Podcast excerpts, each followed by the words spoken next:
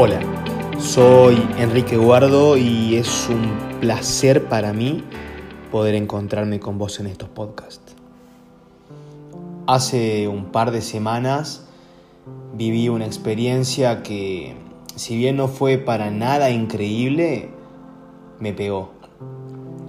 Y me llevó a hablarles hoy de este tema que, adelantándome un poco, estoy bastante cansado de que sea un tabú.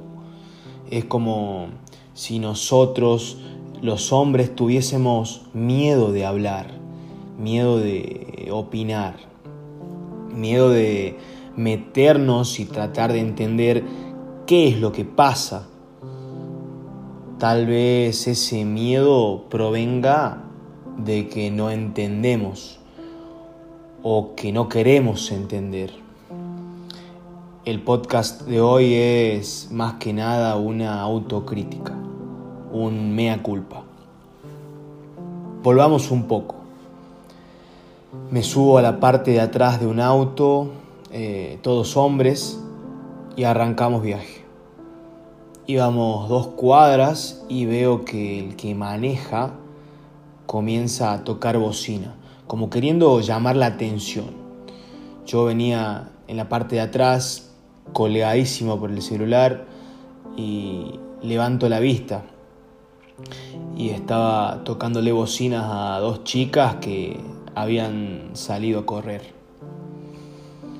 Tengo que admitir que me sentí muy incómodo.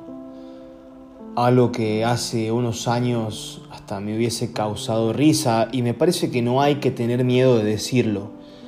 Hace unos años yo me hubiese reído hoy me causó un rechazo muy difícil de explicar. Una vez, hace un tiempo, hablaba con una amiga del tema y me recomendó que cuando vea estas actitudes las marque, las detecte y dé aviso. Y le soy sincero, me cuesta mucho. Me cuesta por el mismo hecho de que antes no lo veía. Me cuesta por miedo a la burla. Me cuesta porque en algún momento nosotros fuimos esa persona. Y hasta seguramente lo seguimos siendo en muchos aspectos. Pero esta vez me lo propuse, esta vez tomé coraje y le hice un comentario. Le digo, hermano, ¿No te parece que estuvo de más? Pobre Mina, no la dejas tranquila ni cuando sale a correr. No sé si fue la respuesta adecuada. Realmente de corazón fue lo que me salió.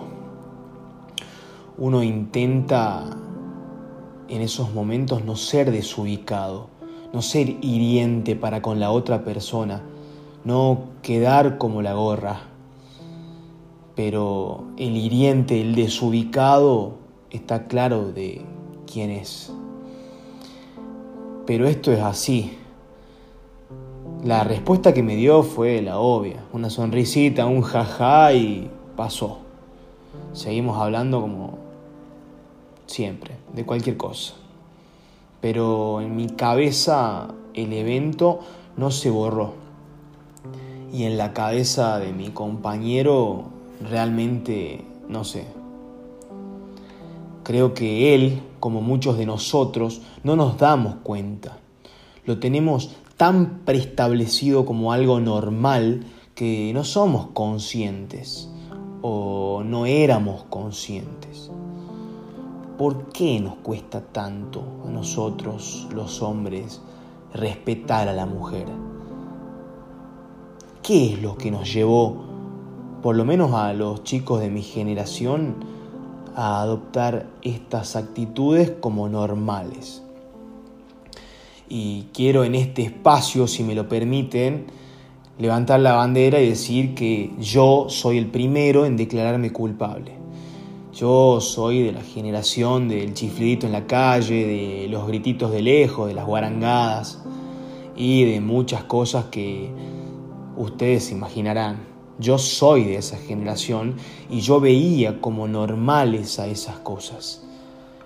Para mí era algo cotidiano, los comentarios, las burlas, la subestimación. Para mí era algo raro ver a una mujer rebelándose. Está loca, era lo primero que pensaba.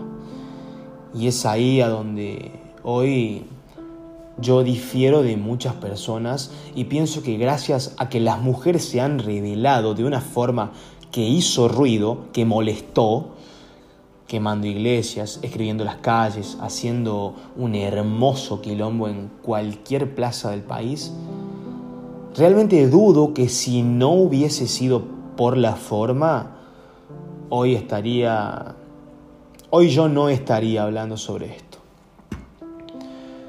Yo era uno de ellos, hasta seguramente lo sigo siendo. Cuando tuve la suerte de, entre comillas, salir de la caverna, me propuse a pensar el por qué. No quiero recaer en la historia, sabemos cómo fueron los tiempos anteriores, sabemos el rol que ocupaba el hombre y cuán dejada de lado estaba la mujer. No quiero entrar en esa. Al comienzo creí que era porque porque somos monos, por querer demostrar una superioridad basándose en la fuerza, en la violencia. Eduardo Galeano dice que es por miedo a que nos dejen de tener miedo y es muy fuerte. Pero ¿cómo no tenerle miedo al hombre si tienen todas las razones para hacerlo?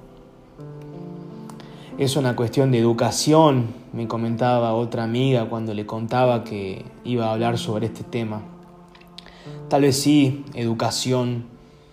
Y no estoy hablando de ser culto, sino de ser cívicamente educado y volvemos a recaer, como en todos los debates, en que esto es una cuestión de moralidad. La realidad es que la moral se puede debatir, pero lo que no se puede debatir, lo que hoy no tiene ningún tipo de cuestionamiento, es lo que hoy vive la mujer. Lo que hoy le pasa a las mujeres día a día es de película de terror y nosotros los hombres no tenemos ni la más mínima idea. No lo sabemos porque no estamos en ese lugar. Intentamos, como estoy haciendo yo en este momento, imaginarlo. Les voy a contar una pequeña anécdota, otra boludez, nada de locos, pero fue la que me hizo abrir los ojos volvía de correr del parque acá en Córdoba. Quienes conocen Córdoba, estaba bajando por Poeta Lugones y esquina Obispo Oro, venía bajando y me cruzo con dos personas que comenzaron a mirarme, a mirarme muy evidentemente. Eran dos travestis y empezaron a gritarme cosas irreproducibles. A ver, estamos a distancias inmensas, no tiene punto de comparación, pero déjenme comentarles lo mal que la pasé. Me sentí indefenso, inhibido. Si bien podría haberlos insultado, corrido, ponerme a pelear, lo que sea, con qué necesidad una persona, sea quien sea, tiene que faltarle el respeto, tiene que abusar de la tranquilidad del otro. Ese día, con esa boludez que ustedes seguramente tomarán como exagerado, ese día entendí, ese día me propuse a cambiar. Lo que las mujeres viven hoy es un infierno y nuestro papel es claramente activo. Nosotros somos los culpables y nosotros tenemos la obligación. Escuchemos, no intentemos entender por qué es que protestan desnudas, por qué pintan iglesias, por qué bailan el violador eres tú. El hombre se ha encargado de reprimir tanto a la mujer que si hoy no ocurrirían este tipo de eventos, a nadie se le movería un pelo. Es cierto que también existe violencia por parte de la mujer, pero gente, seamos un poco serios.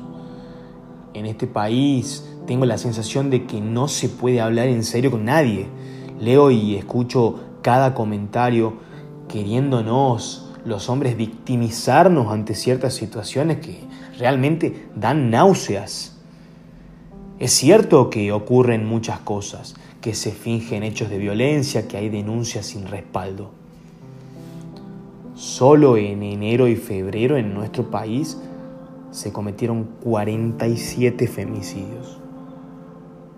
Una mujer es asesinada cada 30 horas.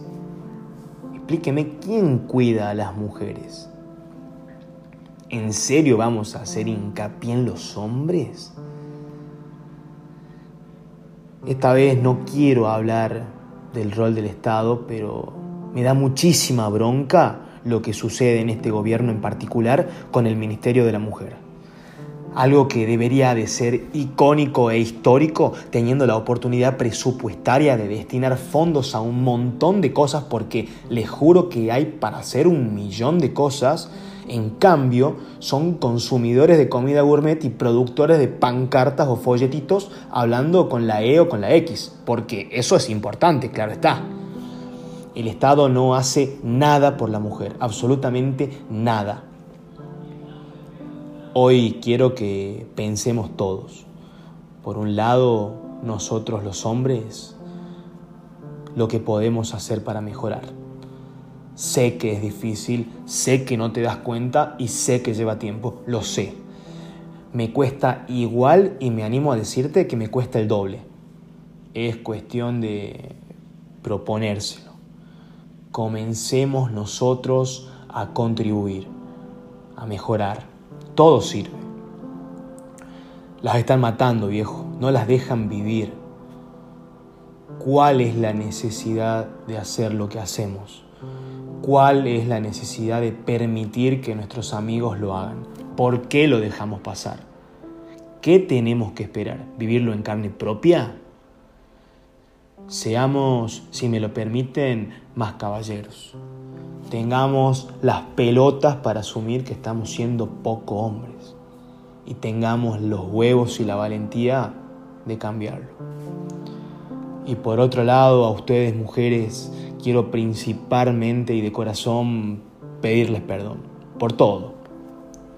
Creo que es como la quinta vez que se los digo, pero yo soy el primero en decir que es mi culpa. Y si me los permiten, quiero pedirles un favor háganos saber cómo se sienten. Marquen los momentos en los cuales se sienten incómodas. Avísennos cuando seamos machitos. Y sé que les cuesta, pero traten de hacerlo tranquilas, de una forma educada. Nosotros estamos aprendiendo. Queremos a fin de cuentas lo mismo que ustedes, que no exista brecha. Es mi sueño y tal vez suene un poco utópico que podamos escucharnos de una vez por todas, que podamos entender qué es lo que nos pasa de ambos lugares. Expresarse nunca está de más y si estoy pidiendo que nos ayuden es porque realmente de una vez por todas todos los hombres queremos generar un cambio. Muchas gracias por escucharme. Si te gustó, podés darle like y compartirlo. También podés encontrarme en las redes sociales como arroba Esto fue La Libertad de Pensar.